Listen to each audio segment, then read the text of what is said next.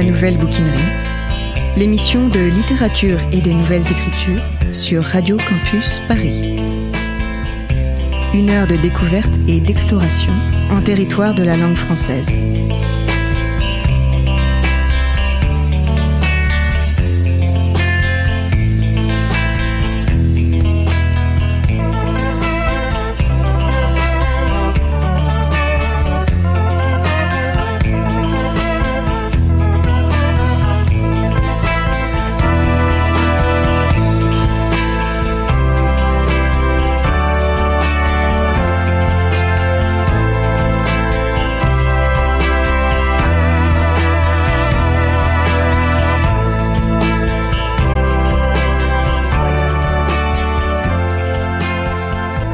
Royal vole au-dessus des colonnes de Haze.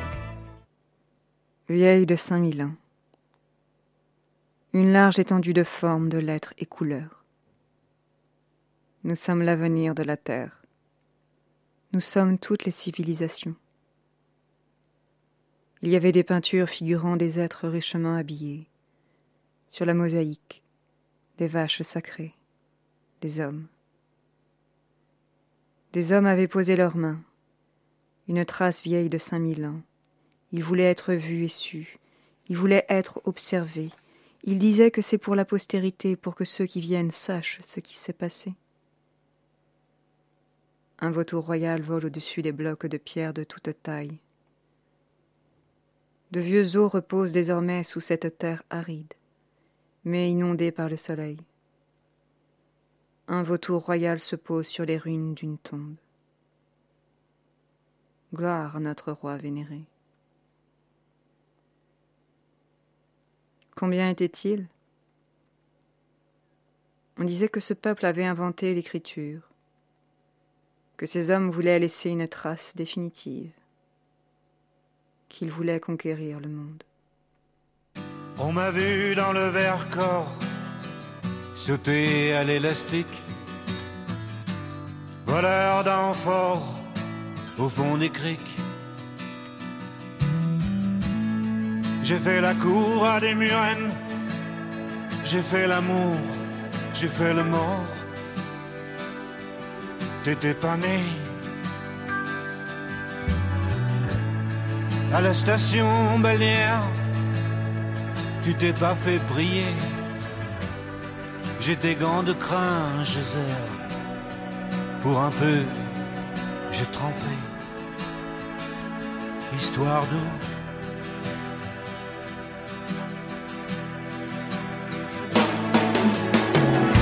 La nuit je mens, je prends des trains à travers la plaine. La nuit je mens, je m'en lave les mains. J'ai dans les bottes des montagnes de questions où subsiste encore ton écho. Où subsiste encore ton écho.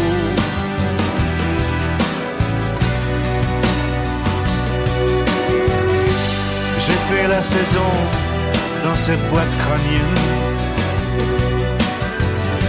Tes pensées, je les faisais miennes. D'accaparer seulement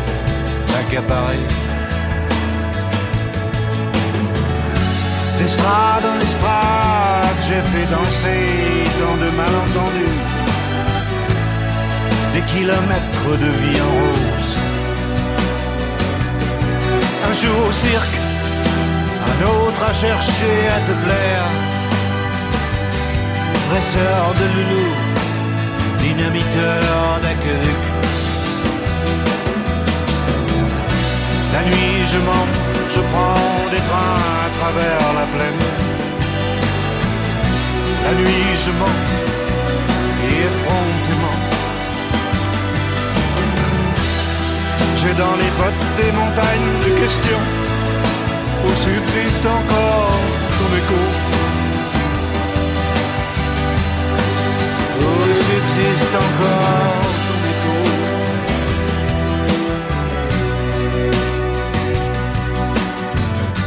m'a vu dans le verre corps sauter à l'élastique, voleur d'enfort au fond des criques. J'ai fait la cour à des murennes, j'ai fait l'amour, j'ai fait le mort. T'étais pas né. La nuit je mens, je prends des trains à travers la plaine. La nuit je mens, je m'en lave les mains. J'ai dans les bottes des montagnes de questions où subsiste encore ton écho. Où subsiste encore ton écho.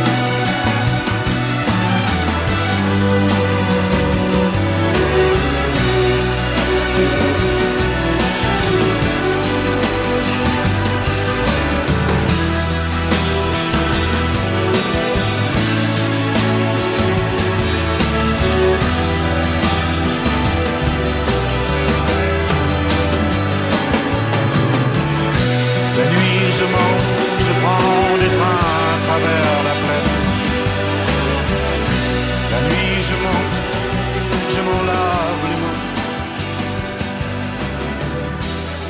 J'ai dans les bottes des montagnes de questions. La Nouvelle Bouquinerie, l'émission de littérature et des nouvelles écritures sur Radio Campus Paris. Du Mens au songe. Un bout de loi pour raconter. La mère ressemblance. Aujourd'hui, la Nouvelle Bouquinerie accueille Mariam Majidi et Wilfried Ensondé, avec qui nous parlerons de Marx et la poupée et de Un océan, deux mers et trois continents, en compagnie de Sylvie Debrun. La Nouvelle Bouquinerie, l'émission de littérature et des nouvelles écritures sur Radio Campus Paris. Oui, j'ai beaucoup aimé euh, Nous sommes euh, l'avenir de la Terre. Il y Nous sommes l'avenir de la Terre. Ouais, ça, ça me, ça me parle beaucoup. Parce que la Terre est, est- bon, je, c'est pour moi un, un élément qui, qui, qui est inspirant, qui revient aussi dans, dans l'imaginaire là de ce premier roman. Euh, la Terre qui renferme les souvenirs, qui renferme la, la langue natale, qui renferme, euh, voilà, tout ce qu'on a laissé derrière soi. Donc euh, j'aime bien cette idée, cette expression, l'avenir de la Terre. Quelle est la première langue que, que vous avez apprise, petite fille?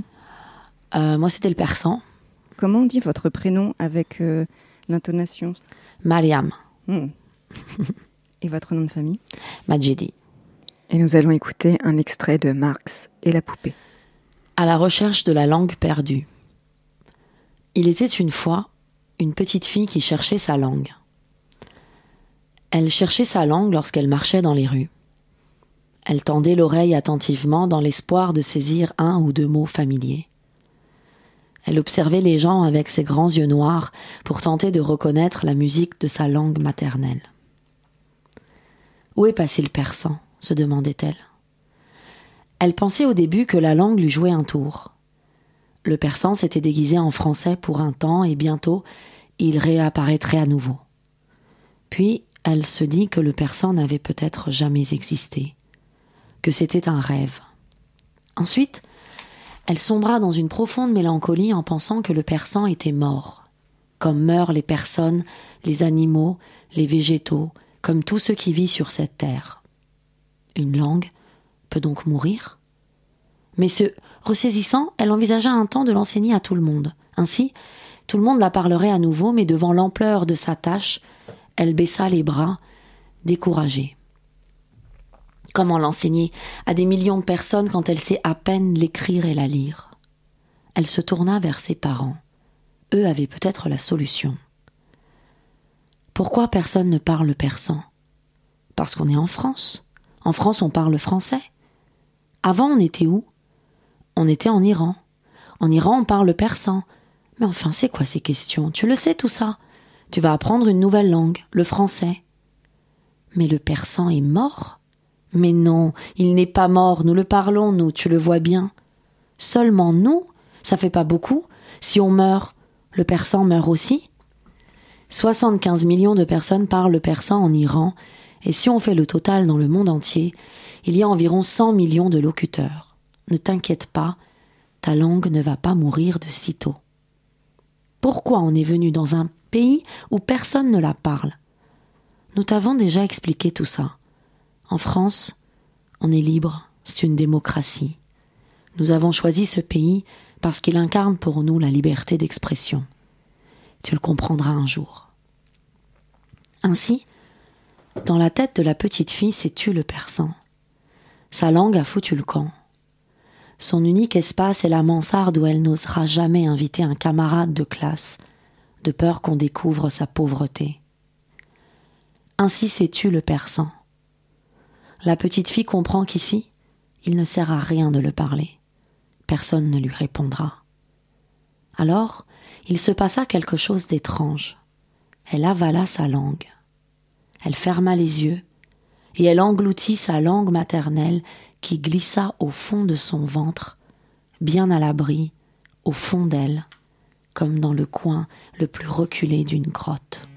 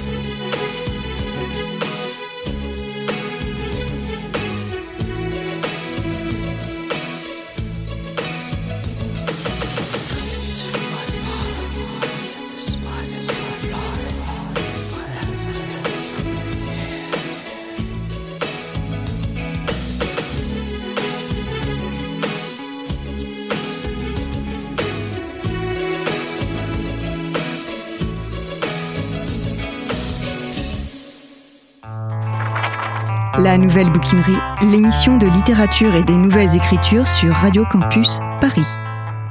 Est-ce que cette langue euh, qui est inscrite par euh, le graphème dans, dans le livre, Mhm. le persan, euh, est plus facile à écrire pour vous ou à dire?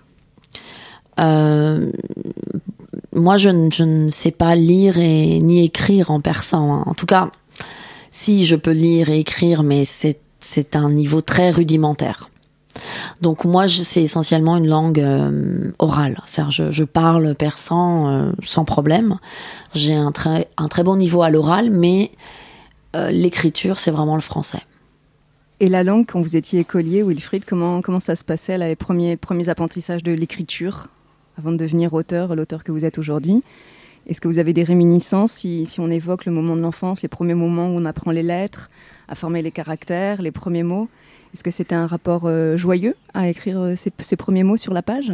Non, non, parce que mon écriture était toujours catas- catastrophique, donc j'étais un peu le cauchemar des, ins- des institutrices, parce que mes A, mes B, enfin, toutes, toutes, toutes mes lettres étaient moches, et quand il s'est agi de les lier, c'était pire. Donc non, c'était pas, c'était très agréable de lire, que mais écrire, c'était, euh, enfin, j'ai été sauvé par par, euh, par l'ordinateur. Ah, donc c'était- un rapport euh, pas très, pas très simple. Voilà. Mais la lecture, oui. Quels ont été les premiers auteurs que vous avez lus? Enid Bilton, je crois, euh, oui, oui, et le, et le Lapinzé. C'était mon livre de chevet longtemps. Euh, je trouvais ça fascinant parce que j'ai cru au début que le Lapinzé existait vraiment. Alors qu'en fait, c'est un chimpanzé qui a un, un chapeau de lapin. Enfin, qui a, qui a des oreilles de lapin. Donc je lisais ça, puis après, toute la, toute la bibliothèque rose, verte, enfin, le club des cinq, de- des trucs comme ça. Et, Et- des BD aussi, beaucoup. Lesquels? Bah, Astérix, euh, Lucky, Lucky Luke, euh, Cuc et Flop. Et pour vous, Sylvie, euh, ces premiers, ces premiers moments d'é- d'écriture, est-ce que vous vous en souvenez, les premiers moments d'école où vous écrivez? C'est c'est quelque chose qui vous, qui vous ramène à, à un moment joyeux ou à- plutôt un moment euh, difficile Plutôt un moment studieux et joyeux, euh, tranquille, je- il me semble. Euh, J'ai à peu près les mêmes lectures que vous euh, dans l'enfance. voilà. Euh, oui, c'était. euh, la lecture, ça a toujours été quelque chose qui permettait de- d'échapper, de sortir, de partir ailleurs. voilà. Donc, très rapidement, pour moi, ça a été assez, assez essentiel, en fait. Voilà. Quels sont les premiers auteurs que vous avez lus?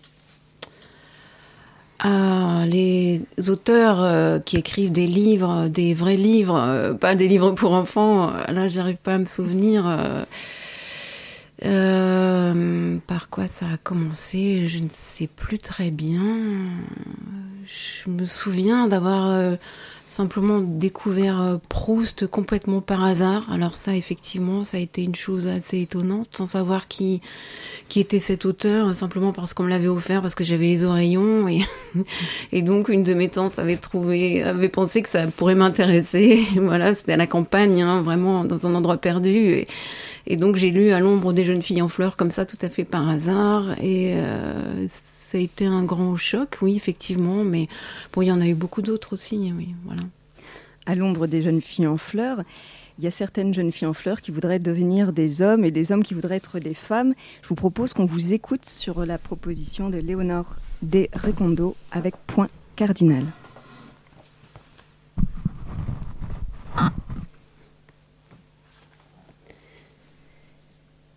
Et dans ce canapé, elle pensa à Solange, à leur vie passée ensemble, à cette maison où ce soir elle est seule. Solange est sortie avec une amie et Claire est restée dormir chez Émilie.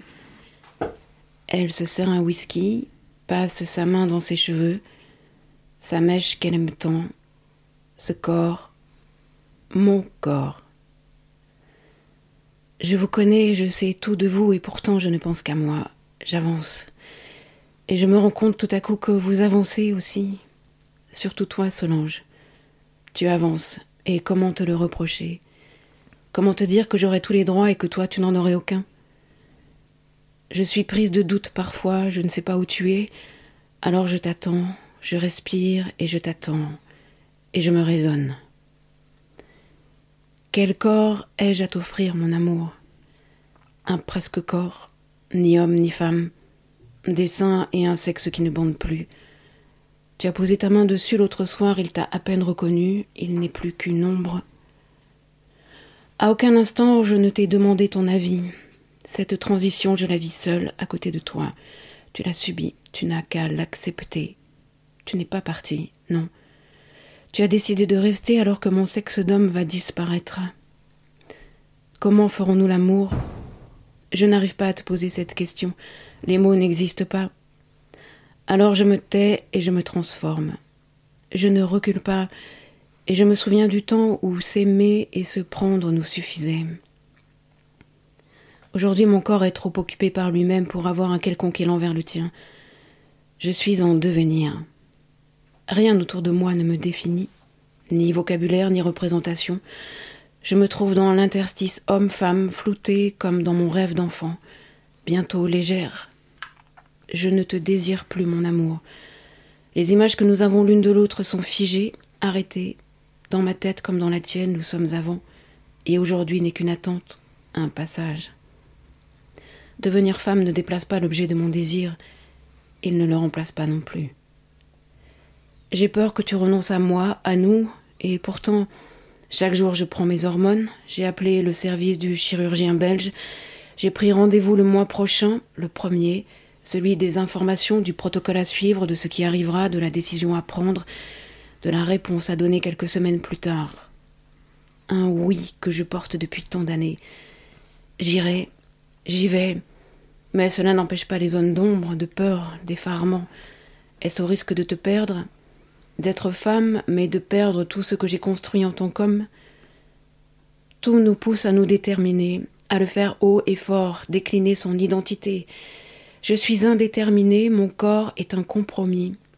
Je ne suis pas celui de ma carte d'identité, et Lorraine n'existe pas encore officiellement. Si je ne me définis pas, suis-je vraiment? Mon corps se transforme si lentement, trop lentement pour pouvoir donner une réponse objective à qui suis-je. Je dois accepter de n'avoir aucune réponse à t'offrir. Alors je cherche, et tu cherches, et je garde mon cœur froissé par la peur.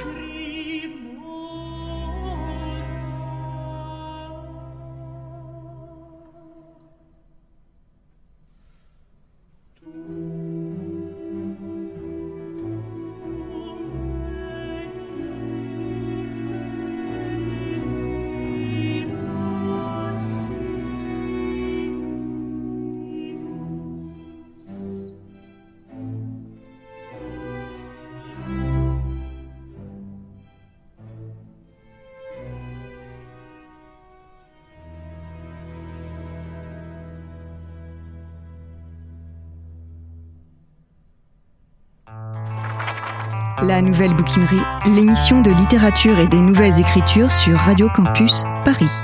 Euh, Marianne, qu'est-ce que vous évoque cette question euh, du, de ce qu'on appelle le transgenre? C'est le mot euh, qu'on utilise pour désigner cet état de passer d'un sexe à un autre. Alors moi je suis, euh, c'est marrant, hein, depuis euh, ado déjà, je suis, j'étais fascinée par cette capacité, cette liberté euh, d'une personne qui dit je veux être ça, voilà. Et, et donc je trouve que c'est l'affirmation absolue de la liberté que de changer de sexe.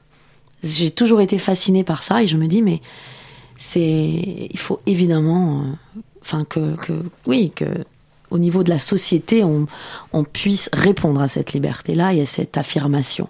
Alors après, ce qui est très intéressant dans ce texte, c'est que moi j'ai toujours vu ça comme une affirmation assez nette d'une identité précise. Et là, en fait, on se rend compte que pas du tout. Il y a un entre-deux, il y a des zones to- totalement euh, de flottement à la question du qui suis-je. On peut la personne, le, la narra- le narrateur, la narratrice, bon, ne peut pas vraiment y répondre. Et, et j'ai trouvé ça finalement très juste parce que de mon point de vue à moi, donc extérieur, j'ai toujours pensé que c'était très net, les choses étaient assez affirmées, assez tracées. Et en fait, on se rend compte que pas du tout. Que c'est vraiment un, un terrain de transformation et du passage d'un état à un autre. Et moi, ça, c'est c'est quelque chose qui m'a toujours euh, intriguée et fascinée. Dans Une chambre à soi de Virginia Woolf, elle parle à un moment donné de ce qu'elle appelle l'âme masculine pour une femme et de Mhm. l'âme féminine pour un homme. Elle dit que la voix de l'auteur est une voix pour trouver justement cette part de, de l'âme manquante. Je crois également que dans la, chez Jung, Carl C'est ça, on retrouve Jung, ça aussi, oui. on parle de, de ce féminin qui, qui va vers ce masculin et du masculin qui va vers féminin, ce masculin. Et beaucoup de traditions nous parlent justement de cette part de nos âmes qui cherchent, qui cherchent le complémentaire à l'intérieur de nos corps. Wilfried, la quête de Un océan de mer, trois continents. un océan, deux mers, trois continents, c'est aussi la quête d'un homme qui, qui, qui va à rencontre de toutes ces âmes qui souffrent. Est-ce que est-ce qu'il y a un- une recherche là aussi de, de son identité à soi à travers ces- ces- cet évangéliste qui veut comprendre euh, toutes ces souffrances humaines? Euh, euh, Est-ce que je peux d'abord répondre à la question à laquelle a répondu Marianne parce que Vous ça m'intéressait beaucoup? Vous êtes libre, je vous en prie. Voilà, oui, je- alors le passage euh, qu'a lu Sylvie est superbe, je trouve, et terrible de, c'est terrible de, de que des que des êtres humains puissent se sentir enfermés dans des dans des dans des catégories qui ne leur ressemblent pas. Et, euh, et- d'autant plus que moi, je pense que j'ai cette chance parce que je viens d'une d'une culture où on est euh, euh, socialement, on est homme et femme. Euh, les les euh, les euh, euh, les enfants de mes sœurs m'appellent maman. Et j'appelle donc les frères euh, de ma mère maman. Donc moi, depuis que je suis né, je considère que voilà, quel que soit le sexe naturel, le, le- le- nous sommes tous hommes et femmes. Donc je, je, je n'ai jamais ressenti de, de, de prison par rapport à ça. Je peux, il y a des situations où je suis homme, par exemple si je vais euh, dans des toilettes publiques, là il y a des toilettes pour les hommes et des toilettes pour les femmes, mais dans mon quotidien et dans les appellations qui me concernent, je suis souvent femme. Donc c'est, euh, il s'agit d'identité sexuelle au, au, au pluriel. Et c'est vrai que j'ai du, euh, euh, du coup, j'ai du mal à comprendre toutes ces, toutes ces crispations et toutes ces, et, et- et toutes ces tortures qu'on inflige aux gens. Parce que voilà, c'est, effectivement, euh, comme, quand Mariam parle des zones grises, tout est dans le, euh, dans la complexité, tout est dans la nuance. On ne peut pas être que homme, que femme. Enfin, c'est, Mmh. D'abord, ça fait peu sens, et c'est laid, quand même. Voilà, parce que pourquoi est-ce qu'on, euh, euh, pourquoi est-ce qu'on se refuserait les prérogatives euh, d'un autre sexe. Si ces prérogatives-là sont intéressantes. Sans oublier que voilà, euh, est-ce qu'il est même possible de figer des prérogatives qui ne seraient que masculines et, des prérogatives qui ne, qui ne seraient que féminines? Voilà. Donc c'est ce que m'inspirait euh, le passage qu'a lu et je, et je tenais à le dire, oui, parce que euh, voilà, parce que tout ça n'est possible que si on considère que les identités doivent être figées. Alors qu'elles ne le sont pas, et puis elles évoluent euh, selon le temps aussi. Voilà, je ne suis pas la même personne que j'étais il y a 20 ans. c'est donc le mot qui donne le, qui va prescrire un sens et une direction et parfois euh, nous enfermer. Ce que ne fait pas euh, le personnage principal de votre, euh, de votre roman. Bravo, bravo. oui, ben, les, euh, comment dire, le, l'une, l'une des ambitions de ce livre-là, c'était justement de revisiter la traite transatlantique pour, pour, euh, pour revisiter tous les préjugés qui sont nés euh, de ces 400, de ces 400 ans-là. Euh, à commencer par tous les mots. Hein, le, le, quand le, euh, euh, quand le prêtre observe les gens qui s'ouvrent, que ce soit des gens mis en esclavage ou des, ou des matelots, il observe des êtres humains. Il, ne s'arrête pas à la couleur de peau. Jamais il, il n'évoque la couleur de peau des esclaves et des matelots. Parce que ça, c'est, là encore, c'est des, des, euh, des, des identités qui ont été créées sur rien. Alors, on ne peut pas. L'être humain n'est pas un blanc ou un noir. C'est pas de l'être. C'est de l'information visuelle. Il n'y a pas de corpus euh, euh, spirituel, religieux, de valeurs euh, euh, qui, qui tourne autour d'une couleur de peau. Mais voilà, les 400 ans de traite ont voulu figer les êtres humains dans leur couleur de peau. Et notre prêtre, lui, non, il regarde l'être humain et, et, et l'être humain qui se sent bien, enfin en l'occurrence il ne se sent pas bien, mais il s'intéresse à, euh, à ce que pensent ces êtres humains-là, à ce que à ce qu'est leur corpus de valeurs, d'où ils viennent, pourquoi font-ils ce qu'ils font. Et l'être humain c'est ça. Et il y a une vraie particularité à notre époque. Notre époque est, partic est particulière parce que, alors, si on en croit les paléoanthropologues, nous sommes les premières gén générations qui depuis 70 000 ans ont conscience de l'étendue euh, de l'humanité, de sa diversité. On sait aussi en plus euh, depuis peu que ben, nous sommes tous égaux, que nous, que nous appartenons à la même race, ce que les, ce que les générations avant nous ne savaient pas. Donc on a, on a une vraie euh, mission de, de, de refonder tout ça.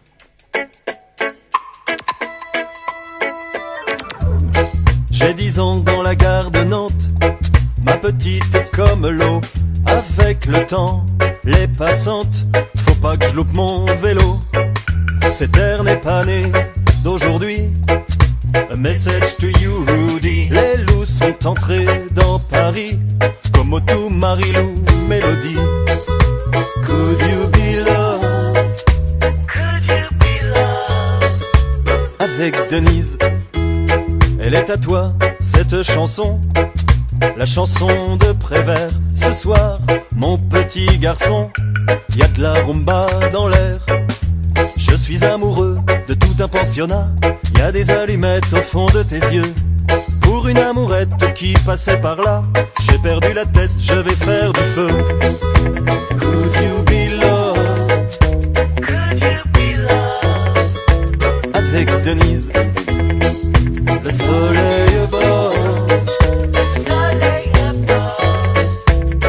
temps des cerises.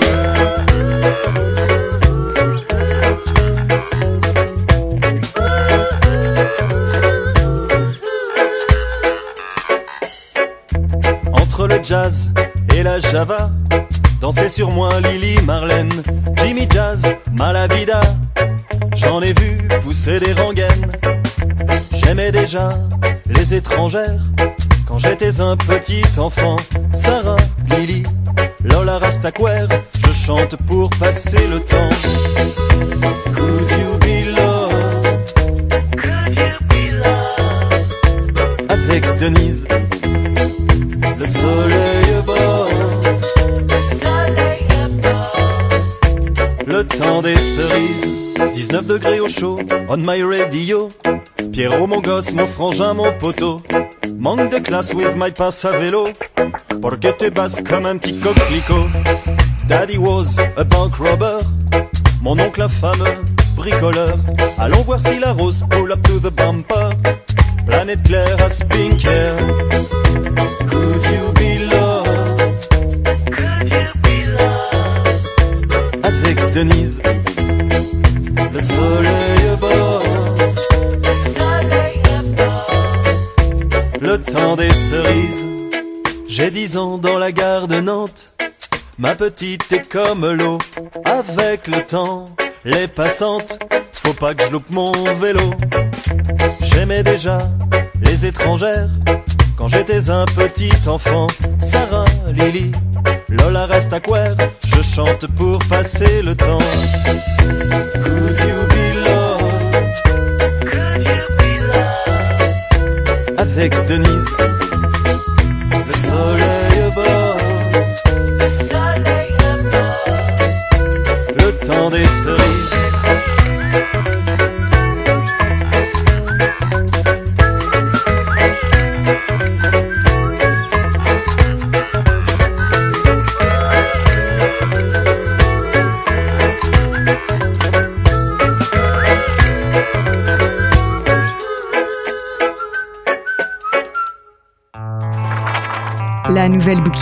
L'émission de littérature et des nouvelles écritures sur Radio Campus Paris.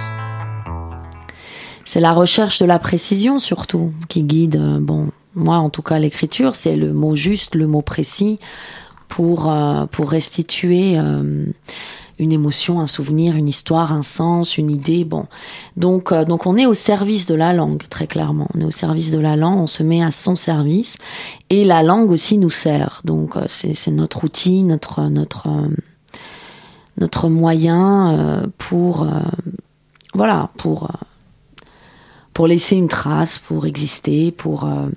Je trouve aussi qu'on pétrit beaucoup la langue quand on, quand on, quand, quand moi j'écris parce que c'est une matière qui est euh, à apprivoiser. Il faut la dompter. Il faut, il faut euh, euh, pouvoir, comme la faire un peu hum, ployer. Enfin bon, il y a quelque chose de, ce- de cette, de cet ordre-là. Et, et voilà. Et moi, du fait d'avoir, je pense, deux langues, d'avoir eu le persan les six premières années de ma vie, donc de ma naissance à six ans, puis l'apprentissage ensuite du français, fait que j'ai toujours un recul vis-à-vis de ces deux langues. Et euh, donc je ne me sens appartenir à aucune de ces deux langues, ou alors j'appartiens aux deux langues en même temps, tout le temps, partout. Mais je peux pas mettre une espèce de classification ou de hiérarchie entre ces deux langues-là. Voilà. La langue nous fait, la langue nous produit. Nous allons écouter l'extrait d'un auteur qui se génère dans la langue. Nous allons écouter un extrait de Pierre Guyotat avec Coma.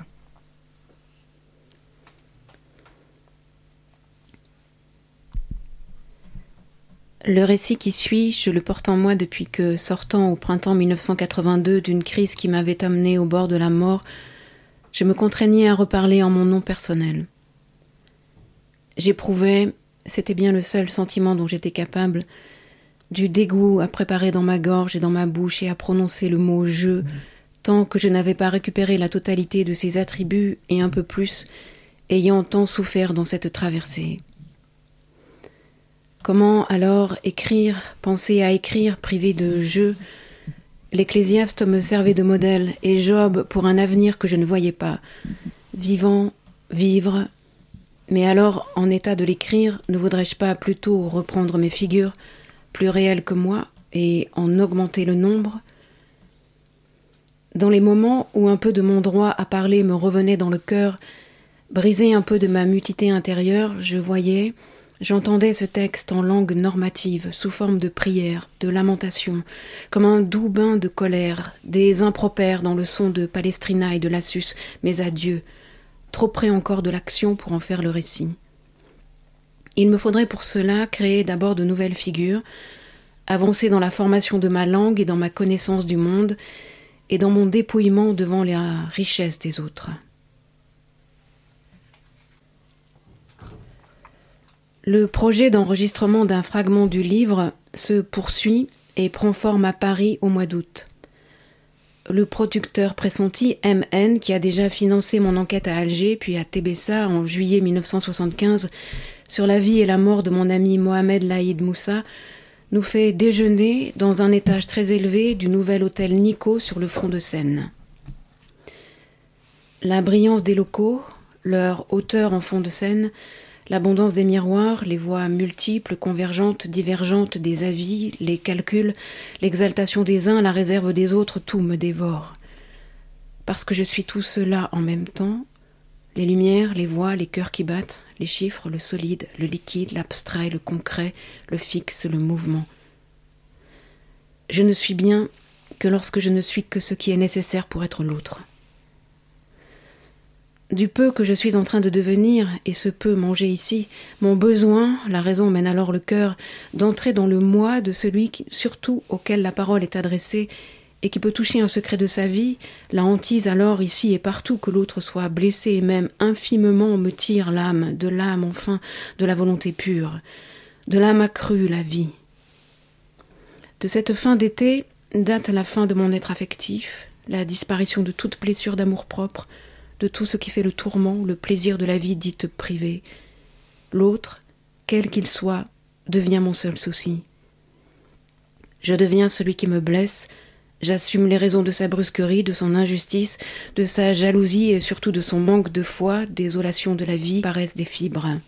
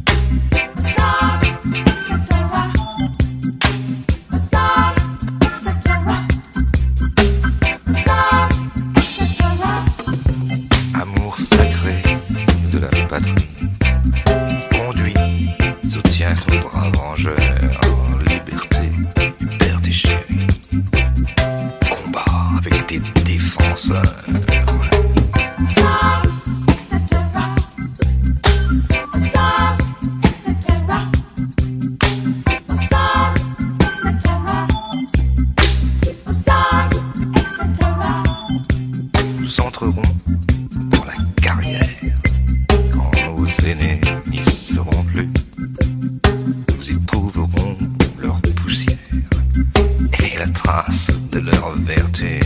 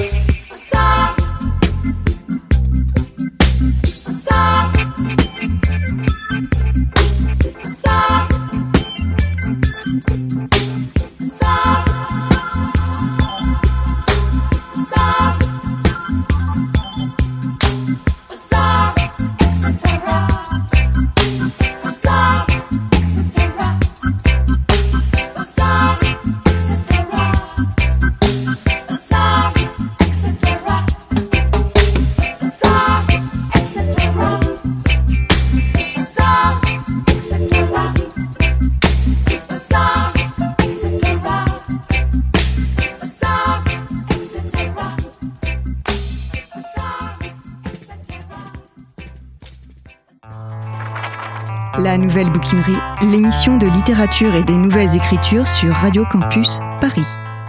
Le repas terminé, Madame Ogawa descend dans la piscine et Miko dispose ses affaires sur la table. On ne va pas dans ta chambre? Non, il y a maman. Elle m'appelle Sensei, professeur en japonais.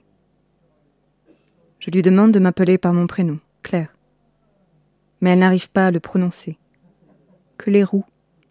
Alors Oni, grande sœur en coréen. Oni, répète-t-elle tout bas, comme pour mieux s'en rappeler. Son carnet de devoirs est bien annoté. Le sujet du jour, l'accord des adjectifs. Ne connaissant pas son niveau, je me contente de lire à voix haute les énoncés, rebuté par l'austérité de la méthode, beige, sans illustration. Miko ne fait aucune erreur. Elle devance mes questions, à tel point que je finis par lui demander à quoi je sers. C'est parce qu'on a répété, dit-elle. Répété? Oui, parce que tu venais. Je repense à l'enchaînement de gestes qu'elles ont eus pendant le repas. Elle et sa mère, parfaitement synchronisées. Je la regarde un moment compléter ses fiches, puis je la laisse travailler. Je longe la baie vitrée. La gare vue d'en haut, son tronc, les quatre passerelles, un reptile aux aguets. La Nouvelle Bouquinerie, l'émission de littérature et des nouvelles écritures sur Radio Campus Paris. Voilà. La, la- la- la manière de concevoir l'identité des êtres humains, jusqu'à maintenant, ben, on s'est trompé. Et donc, il faut faire autrement. Mais là, de, l'être humain a ce défaut d'avoir beaucoup de difficultés à reconnaître qu'il s'est trompé, d'autant qu'il s'est trompé longtemps. Euh, en fait, euh, on, on parlait tout à- de ce qu'on se disait tout à l'heure euh, hors antenne sur l'i- l'identité multiple. Mhm. euh, aller plutôt vers vers cette notion-là d'identité multiple et de richesse de nos identités multiples, qu'elles soient sociales, culturelles, euh, d'origine, etc. Et que c'est plutôt ça qu'on devrait partager plutôt que de se refermer toujours sur une chose très cadrée euh, et qui euh, qui enferme euh, et qui ne permet pas d'aller vers l'autre. Voilà, ça me paraît essentiel. Quand, par exemple, euh, quand on a en soi par la possibilité de deux langues, de deux connaissances, donc de, de deux approches différentes. La langue, on sait bien que c'est une approche aussi euh, euh, culturelle de, euh, du monde. Euh, je pense que ça permet d'aller vers le relativisme et euh, le questionnement. Et ça, euh, voilà, pour revenir à ce qu'on Oui, disait tout à l'heure, ouais. c'est, je trouve c'est, pour moi, ça, c'est une vraie richesse. Et, euh, et cette richesse-là, elle devrait être, se retrouver à plein d'autres endroits, Mhm. effectivement, de, concernant la notion d'identité. Je, je me souviens, il y a, je crois qu'il y a deux ans maintenant, il y avait eu des, ma- des manifestations en Pologne euh, où les gens euh, ne voulaient pas que les migrants arrivent et qui se réclamaient euh, de l'Occident, du christianisme. Alors c'est à mourir de rire parce qu'ils oublient quand même que le christianisme lui-même est un produit d'importation moyenne, moyenne orientale. Ah, donc ce qui, ce qui serait le, le- la, la source de l'identité de l'Occident, ben, ça vient quand même euh, de Palestine. Oui, mais les gens ont la mémoire courte et sont pétris, pour reprendre votre mot, d'ignorance et de bêtise. Donc, euh, Voilà. Est-ce que ça pourrait être une identité, la bêtise? Est-ce qu'on pourrait aller jusque-là? Ben, non, mais c'est une belle caractéristique humaine. Ben, c'est extrêmement répandu. Hein. Ça, c'est, peut- euh, c'est peut-être le signe que l'universalité existe. Parce que oui, la bêtise, là, il y en a partout. Et c'est souvent la même, d'ailleurs. La Nouvelle Bouquinerie, l'émission de littérature et des nouvelles écritures sur Radio Campus Paris. Est-ce que des expériences de mystique, vous, vous en avez en tête, euh, Mariam ou, ou- ou Wilfried ou Sylvie, des expériences de mystique, qui racontent dans l'expérience d'un- d'une dissolution du moi, comme a pu l'évoquer euh, Pierre Guyotat. Est-ce que ça vous parle? Est-ce que vous en avez? Le mystique du euh, pays de, de ma mère, on dit qu'il n'y a que des sorciers et des tombes. Vous voyez ce que je veux dire? Non, est-ce que vous pouvez préciser? Ben, Le mystique est omniprésent. Dans ma vie, le mystique est omniprésent. C'est une, c'est une, c'est une donnée du, du, réel. C'est d'abord, euh, comment dire, ben, c'est d'abord la conscience que le monde est au moins double, au moins double. Il y a tout ce qui concerne euh, ce qu'on peut aborder de manière sensible ou de, ou de manière ration- rationnelle. Et après, il y a tout le reste qui aime et qui ne s'aborde pas de manière sensible ou de, manière rationnelle. Déjà, c'est de, de, de, concevoir euh, le monde de cette manière-là. Et après, ben, ça demande ben, de mobiliser d'autres ressources que des ressources sensibles et rationnelles pour avoir accès à, à toutes, euh, à toutes les ressources du reste que les, que les scientifiques d'ailleurs appellent l'énergie noire et la matière noire, que les Égyptiens antiques appelaient la magie. Voilà, vous, vous appelez ça euh, mystique? Ah, Moi, je l'appelle pas. C'est comme ça que je, viens, je l'ai positionné pour, euh, pour qu'on dialogue et que vous nous offriez tout ce que vous aviez à dire. Sylvie, est-ce que ça évoque quelque chose pour vous aussi, cette notion, euh, avec le texte que vous avez pu lire de, Pierre Guyotat, dans l'expérience d'artiste que vous avez, qui, prête sa voix, son corps, sa chair à différentes incarnations pour, Vous l'avez fait pour différents, différents metteurs en scène, pour différents textes à leur service. Comment ça, s'incarne pour vous, cette, notion-là? Euh, C'est vrai qu'en lisant Coma et en, faisant cette traversée avec euh, Guyotta à travers ce livre, et euh, qui est une traversée physique avant tout, hein, euh, voilà, de déperdition, de reconstruction, mais euh, qui et c'est la langue qui devient le corps en fait. Enfin, son corps, c'est un travail de la langue, son être, c'est un travail de la langue. Pour moi, je l'ai vécu comme ça. Et c'est vrai que nous, dans notre travail, il y a ce rapport à la langue qui est très fort, qui est primordial, enfin en tout cas pour moi. Voilà. Moi, ça passe d'abord par la langue et par la rencontre avec une écriture, avec un souffle, avec une pensée, avec une poésie, avec une poétique, avec un, une conception du monde. Euh, et donc euh, c'est physique aussi, c'est un rapport physique avec le texte écrit, avec la, avec l'utilisation effectivement de tous les moyens donnés à un auteur.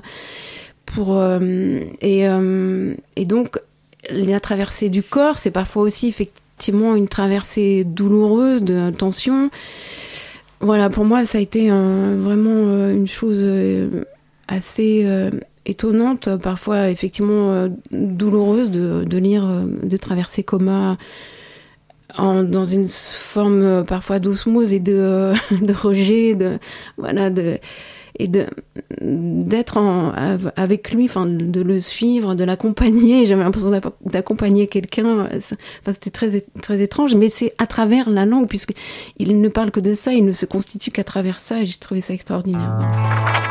La nouvelle bouquinerie, l'émission de littérature et des nouvelles écritures sur Radio Campus Paris. Euh, le problème, c'est qu'on hérite de, de, de, de, ces 70 000 ans d'ignorance et qui sont autant de mots qui sont impropres à ce que nous savons.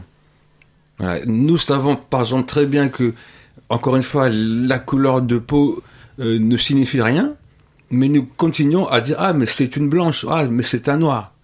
Donc c'est et, euh, et, je pense que euh, notre chance, et ce qui est fantastique, c'est qu'il faut qu'on lève ces paradoxes là.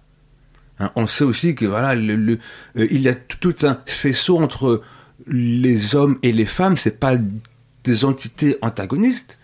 Ce sont, ce sont pas des, des, entités qui sont si éloignées, mais on continue à catégoriser. Donc voilà, euh, nous sommes à une époque de, de, euh, de, de renouveau.